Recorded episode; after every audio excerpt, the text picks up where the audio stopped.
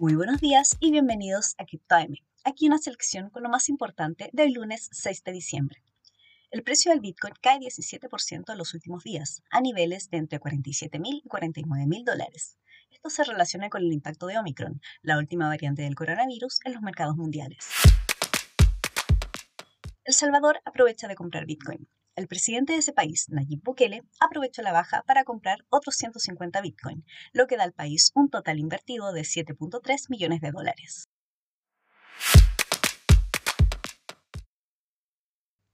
Una criptomoneda podría auspiciar a la selección chilena de fútbol. Bitsy, una empresa de blockchain turca dueña de Bitcoin, ha cerrado alianzas con distintas selecciones del mundo y hay rumores de que podría sumarse como sponsor a La Roja, noticia que de ocurrir sería anunciada próximamente. Y eso es todo por hoy. Muchas gracias por escucharnos. Los dejamos invitados a visitar www.cryptomkt.com, suscribirse para recibir notificaciones de nuevos episodios y seguirnos en nuestras redes sociales. Tengan un muy buen día.